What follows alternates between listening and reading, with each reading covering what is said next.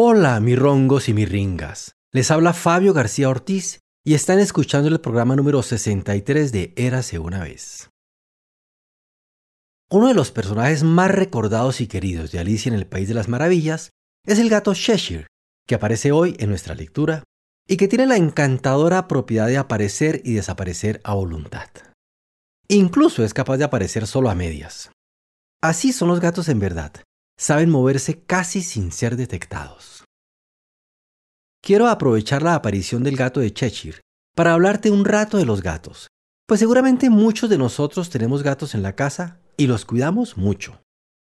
Los gatos son la mascota más abundante del planeta, más que los perros, aunque fueron domesticados muchos miles de años después que los perros.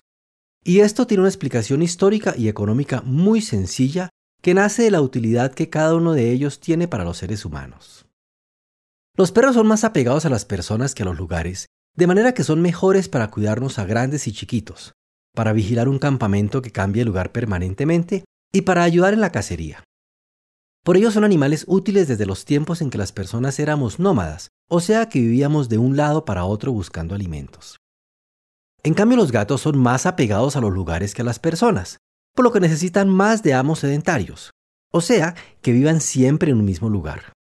Además son sumamente útiles para controlar pestes como los ratones, lo que los hizo muy apetecidos a partir de la época en que los seres humanos aprendieron a cultivar alimentos, en especial granos, que se acumulaban en bodegas durante meses.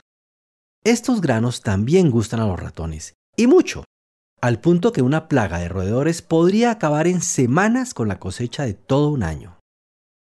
Los gatos se volvieron tan útiles y deseados que llegaron incluso a ser considerados sagrados por los egipcios, una de las primeras culturas agrícolas de la humanidad. En Egipto eran también excelentes cazadores de serpientes, especialmente la víbora cornuda que abundaba allá y que era muy peligrosa, por lo que el gato se ganó el afecto de sus amos a quienes así protegía de morir en cualquier momento, incluso dentro de su casa. Y esto es tan cierto que muchísimos siglos después el gato ganó gran aprecio entre los musulmanes cuando Muesa, la gata del profeta Mahoma, le salvó de morir mordido por una serpiente que lo iba a atacar. Fue tal la adoración egipcia por los gatos que alguna vez cuando la ciudad puerto de Pelusia fue sitiada por los persas, estos amarraron 500 gaticos a sus escudos y atacaron, dejando petrificados a los egipcios que por supuesto fueron incapaces de rechazar el ataque por temor a malherir a los meninos. La ciudad cayó así fácilmente en poder de los persas. ¡Qué crueldad! En la Europa de la Edad Media, es decir, hace unos mil años mal contados, los gatos no tuvieron tanta suerte nunca alcanzaron el aprecio que tenían entre los egipcios, y en varias épocas, como el gato había sido muy querido por pueblos no cristianos, fueron asociados al demonio, llegándose a creer cosas tan tontas como que el diablo se podía disfrazar de gato, o que era amigo de brujas y hechiceros y que tenía siete vidas. Semejantes ideas aún sobreviven. En muchos cuentos infantiles a las brujas se les representa acompañadas de gatos, negros además. La costumbre de los gatos de dormir mucho, Vagar por las noches y aparearse libremente por los tejados sirvió para apoyar todo tipo de creencias tontas sobre ellos, como que el brillo de sus ojos en la noche eran las llamas del infierno o que su color negro era señal de su naturaleza demoníaca. Era tal la tontería que si el animalito tenía alguna mancha blanca, ésta se consideraba una manifestación de Dios y se le perdonaba. Estas ideas tan absurdas contra los meninos produjo grandes disminuciones en las poblaciones de gatos con el catastrófico efecto de que algunas de las grandes pestes que sufrió Europa y que eran transmitidas por las pulgas residentes en las ratas, fueron posibles por ausencia de gatos, enemigos naturales de las ratas. Hace apenas un poco más de 100 años, los avances de la ciencia demostraron por completo que las enfermedades se transmitían por microbios, y no por tonterías como el supuesto carácter demoníaco de los gatos, y que por el contrario, el gato es un animal muy aseado, que además elimina bichos transmisores de enfermedades como las ratas. Así se convirtió de nuevo en un animal tan apreciado que el primer gato que llegó al Paraguay se intercambió por un lingote de una libra de peso. Ahora vas a ver con otros ojos a tu gato. Su apariencia ágil y hermosa, su delicado pelaje y la extremada ternura de los gatitos chiquitos, incansables juguetones, hubiera sido suficiente para hacerlos la única mascota capaz de igualar a los perros en la preferencia de las familias. Pero además el gato es un gran cazador, que a pesar de los miles de años que lleva domesticado, conserva intactos sus instintos naturales de terrible cazador. Un excelente olfato, un oído agudísimo y una vista capaz de detectar el menor movimiento entre las ramas y de ver casi en total oscuridad, y unos bigotes muy sensibles que lo ayudan a orientarse y guardar el equilibrio, lo hacen el enemigo más temido de cualquier plaga. Ratones y ratas, serpientes, insectos, pero tristemente también de pájaros y peces. Además sabe alimentarse de casi cualquier cosa que se mueva, pero en todo caso son preciosos. Escuchemos ya el capítulo 6 de Alicia en el País de las Maravillas. En el capítulo anterior escuchamos una extraña conversación entre Alicia y la oruga que dejó a nuestra amiga más confundida de lo que estaba. Buena parte de la conversación fue sobre los muchos cambios que sufría Alicia y que la traían muy confundida. A la oruga, en cambio, los cambios le parecen la cosa más natural del mundo. Al fin y al cabo, es una oruga, que son animales que deben cambiar a crisálida y luego a mariposa como la cosa más natural del mundo. Dejamos a Alicia frente a una linda casita en un claro del bosque. ¿Qué irá a pasar esta vez?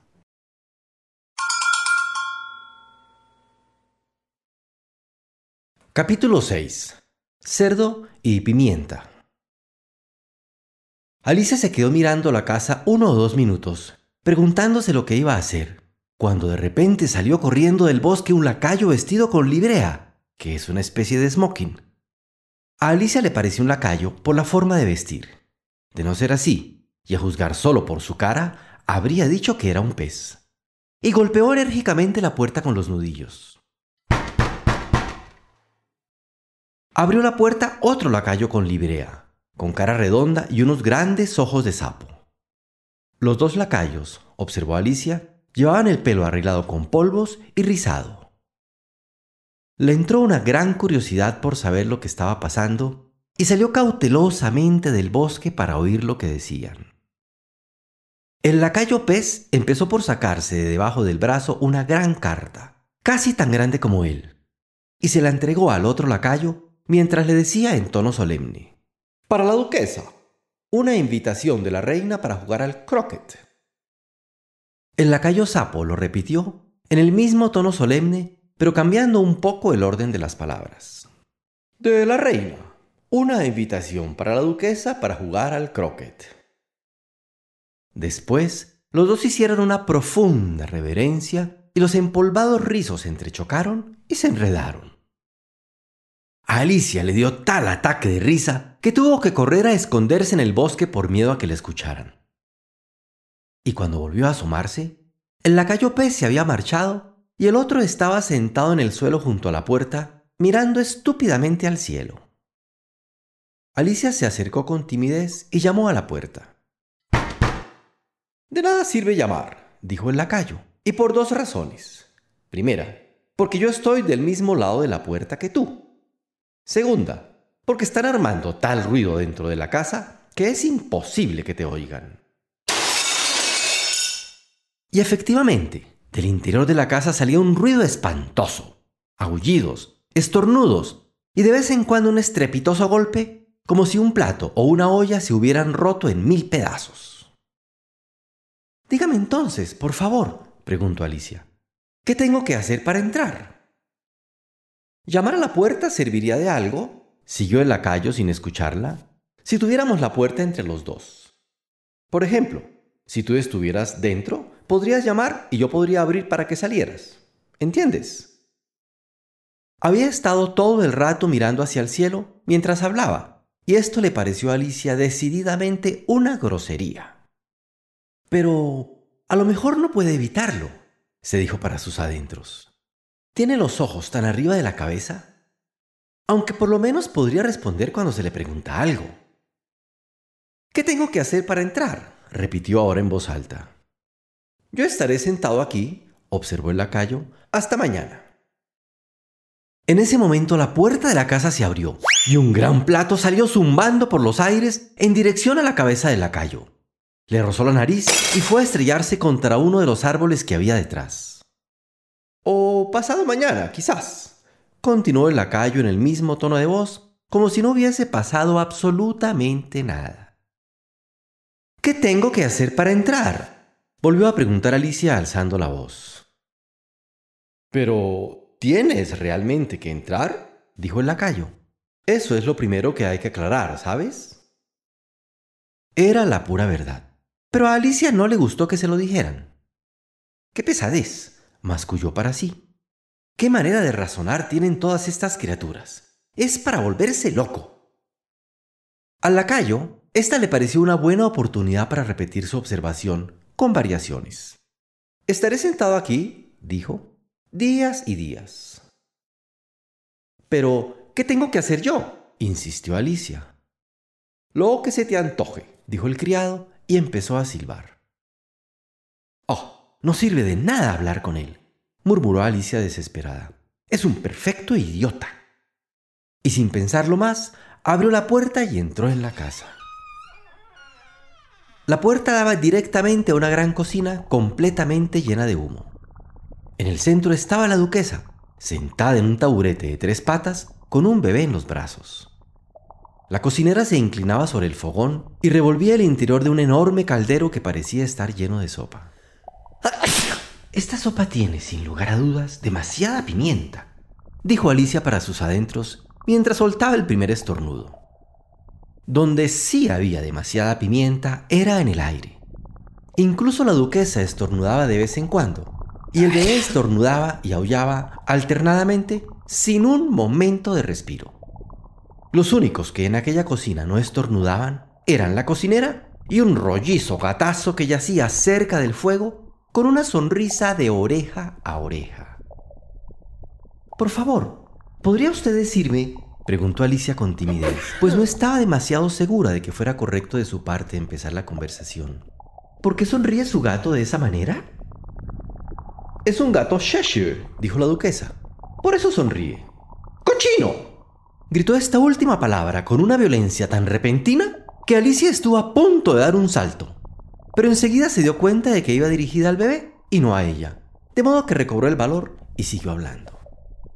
No sabía que los gatos Cheshire estuvieran siempre sonriendo. En realidad, ni siquiera sabía que los gatos pudieran sonreír. Todos pueden, aseguró la duquesa, y muchos lo hacen. No sabía que ninguno lo hiciera, dijo Alicia muy amablemente, contenta de haber iniciado una conversación. No sabes casi nada de nada, dijo la duquesa. Eso es lo que sucede. A Alicia no le gustó ni pizca su tono y decidió que sería oportuno cambiar de tema. Mientras estaba pensando qué tema elegir, la cocinera apartó la olla del fuego y comenzó a lanzar todo cuanto caía en sus manos contra la duquesa y el bebé. Primero, los hierros del fogón, después, una lluvia de cacharros, platos y fuentes.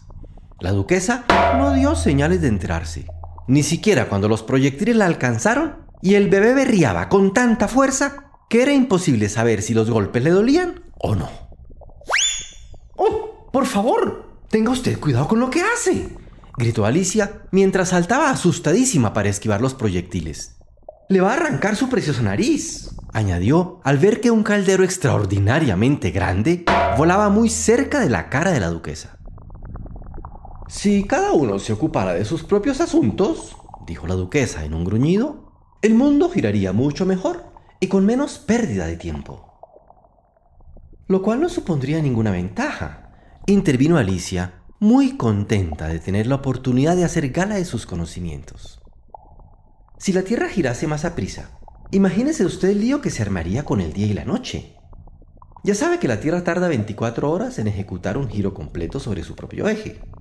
Hablando de ejecutar, interrumpió la duquesa, que le corten la cabeza.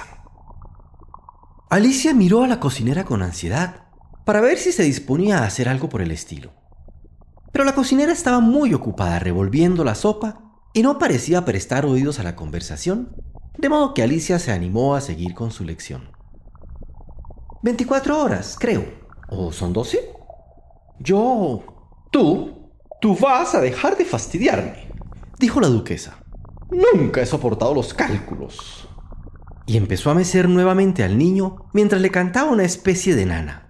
Y al final de cada verso propinaba al pequeño una fuerte sacudida. Y le cantaba, grítale y zurra al niñito si se pone a estornudar, porque lo hace el bendito solo para fastidiar. Y en coro, con la participación de la cocinera y el bebé, guagua, guagua. La duquesa siguió con la segunda estrofa de la canción, pero mientras cantaba zarandeaba al niño de modo tan terrible y el bebé aullaba de modo tan atroz que Alicia pudo apenas entender las palabras. Al niñito le doy gritos y si estornuda algún golpe, pues si adora la pimienta, bien se ha ganado un azote. Y el coro, guagua, guagua, guagua. ¡Ey! Ahora puedes mecerlo un poco tú, si quieres, dijo la duquesa al concluir la canción, mientras le arrojaba el bebé por el aire. Yo tengo que ir a arreglarme para jugar al croquet con la reina. Y la duquesa salió apresuradamente de la habitación. La cocinera le tiró un sartén, pero no la alcanzó. Alicia cogió al niño en brazos con cierta dificultad, pues se trataba de una criaturita de forma extraña que forcejeaba con brazos y piernas en todas direcciones, como una estrella de mar, pensó Alicia. El pobre pequeño resoplaba como una locomotora de vapor cuando ella lo cogió, y se encogía y se estiraba con tal furia que durante los primeros minutos Alicia se vio en dificultades para evitar que se le escabullera de los brazos. En cuanto encontró el modo de tener al niño en brazos, que consistió en retorcerlo en una especie de nudo, la oreja izquierda y el pie derecho bien sujetos para impedir que se deshiciera, Alicia lo sacó al aire libre. Si no me llevó a este niño conmigo, pensó, seguro que lo matan en un día o dos. ¿Acaso no sería un crimen dejarlo en esta casa? Dijo estas últimas palabras en voz alta y el pequeño le respondió con un gruñido. Para entonces había dejado de estornudar. No gruñas, le regañó Alicia. Esa no es forma de expresarse. El bebé volvió a gruñir y Alicia le miró con cara de preocupación para ver si le pasaba algo. No había duda de que tenía una nariz muy respingona, mucho más parecida a un hocico que a una verdadera nariz. Además, los ojos se le estaban poniendo demasiado pequeños para ser ojos de bebé. A Alicia no le gustaba ni pizca el aspecto que estaba tomando esta criatura. A lo mejor es porque ha estado llorando, pensó, y le miró de nuevo a los ojos para ver si había alguna lágrima. No, no había lágrimas. Si piensas convertirte en cerdito, cariño, dijo Alicia muy seria, yo no querré saber nada de ti. Con que andate con cuidado. La pobre criatura volvió a soltar un quejido o un gruñido. Era imposible asegurarlo. Y los dos anduvieron en silencio durante un rato. Alicia estaba empezando a preguntarse a sí misma. ¿Y ahora qué voy a hacer yo con este chiquillo al volver a mi casa? Cuando el bebé soltó otro gruñido, con tanta violencia que volvió a mirarlo alarmada. Esta vez no cabía la menor duda. No era ni más ni menos que un cerdito y a Alicia le pareció absurdo seguir llevándolo en brazos.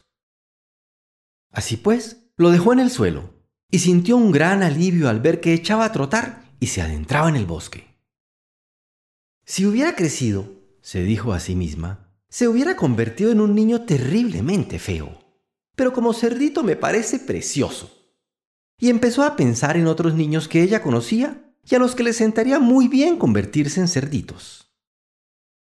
Si supiéramos la manera de transformarlos, se estaba diciendo, cuando tuvo un ligero sobresalto al ver que el gato de Cheshire estaba sentado en la rama de un árbol muy próximo a ella.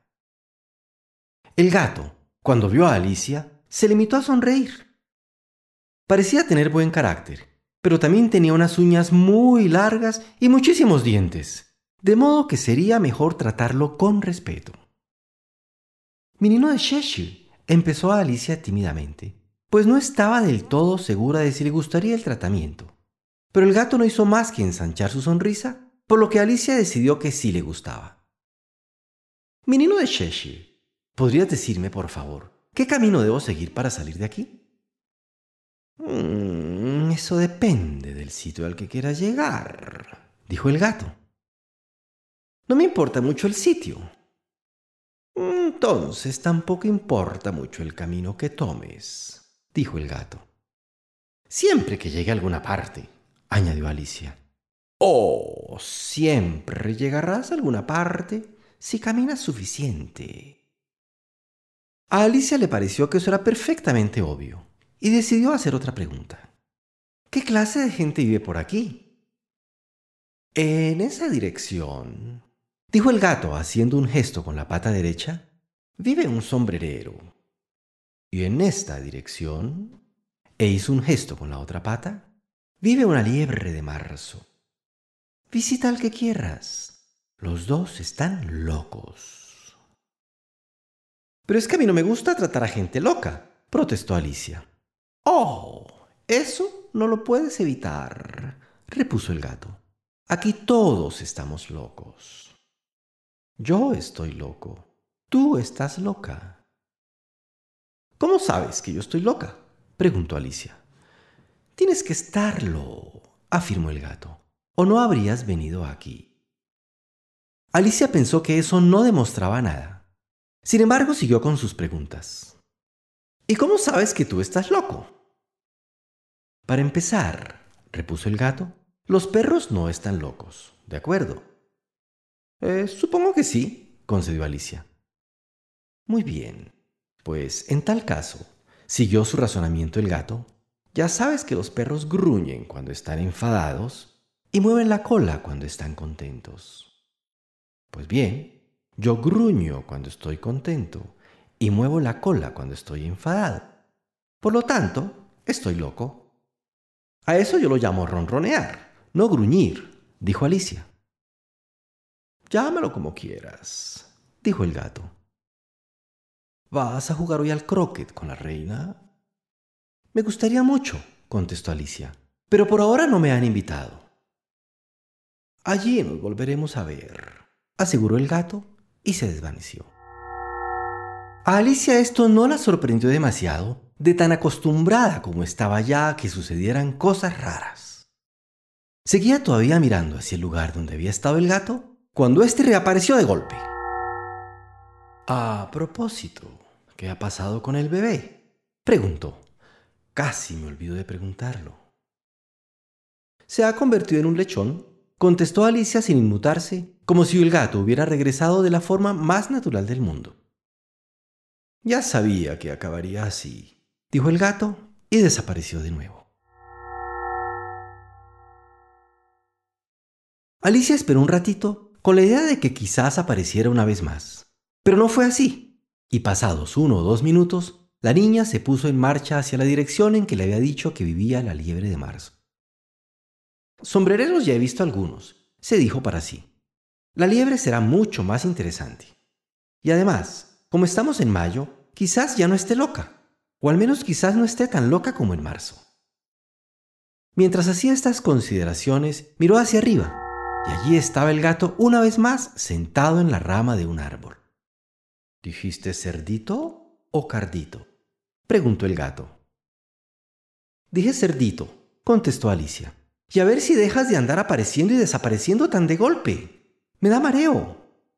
De acuerdo, dijo el gato y esta vez se desvaneció despacio, con mucha suavidad, empezando por la punta de la cola y terminando por la sonrisa, que permaneció un rato allí cuando el resto del gato ya había desaparecido. Vaya, se dijo Alicia, he visto muchísimas veces un gato sin sonrisa, pero una sonrisa sin gato, esa es la cosa más rara que he visto en mi vida. No tardó mucho en llegar a la casa de la liebre de marzo. Pensó que tenía que ser forzosamente aquella casa, porque las chimeneas tenían forma de largas orejas y el techo estaba recubierto de piel. Era una casa tan grande que no se atrevió a acercarse sin dar antes un mordisquito al pedazo de seta de la mano izquierda, con lo que creció hasta una altura de unos dos palmos. Aún así, se acercó con cierto recelo mientras se decía a sí misma, ¿y si estuviera loca de verdad? Empiezo a pensar que tal vez hubiera sido mejor ir a ver al sombrerero.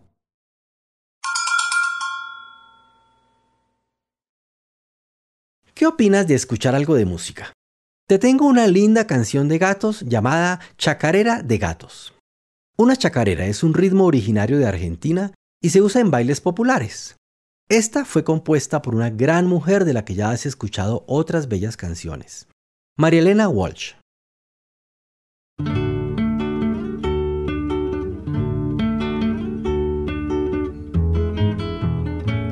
Tres morrongos elegantes de bastón, galera y guante dando muchas volteretas, prepararon sus maletas. Miau, miau, miau, miau, michi, michi, miau. Toda la ratonería preguntó con picardía. Michi, fuse, ¿dónde van? Nos vamos a Tucumán. Miau,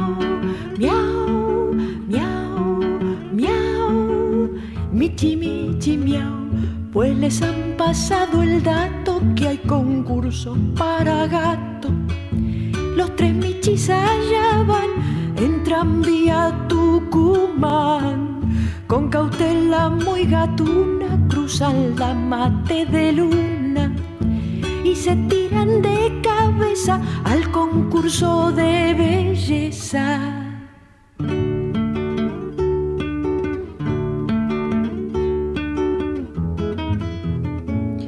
Mas como el concurso era para gato y chacarera, los echaron del salón sin ninguna explicación. Miau,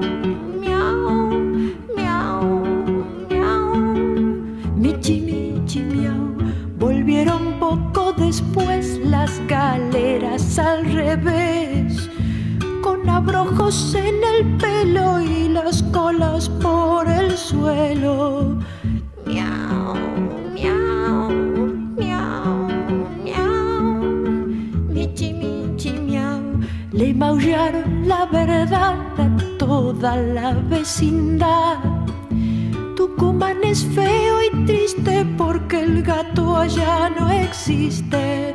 Los ratones escucharon y enseguida se marcharon. Los ratones allá van en tranvía Tucumán.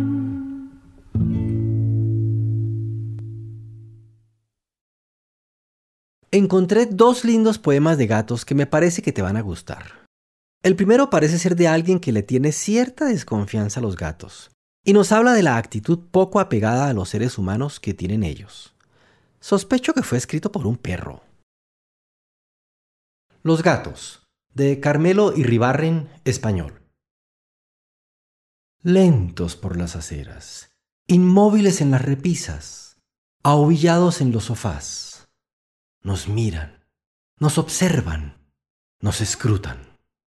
Llevan miles de años haciéndolo y siguen marcando las distancias.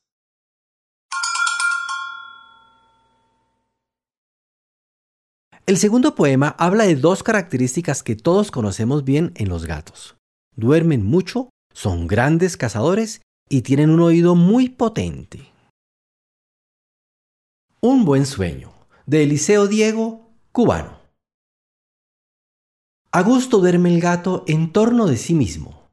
De pata y lomo a cola, es él y da lo mismo. Pues se ha dormido todo, nariz, bigote y ceja. Dormido todo.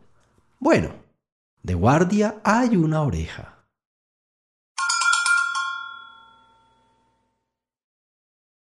Y así ya vamos terminando por hoy. ¿Recuerdas la adivinanza que leí la semana pasada? ¿La resolviste? Te la repito. Chiquito, chiquito como un tapón y cuida la casa como un hombrón. La respuesta era el candado. ¡Ja! Y ahora la adivinanza de esta semana. Espuma y no de trapiche. Espuma y no del mar. No te le acerques demasiado porque te puede matar. Te la voy a repetir. Espuma y no de trapiche. Espuma y no del mar. No te le acerques demasiado porque te puede matar. ¿Qué es? Y llueva, truene o relampaguee, ni a perros ni a gatos se les ve.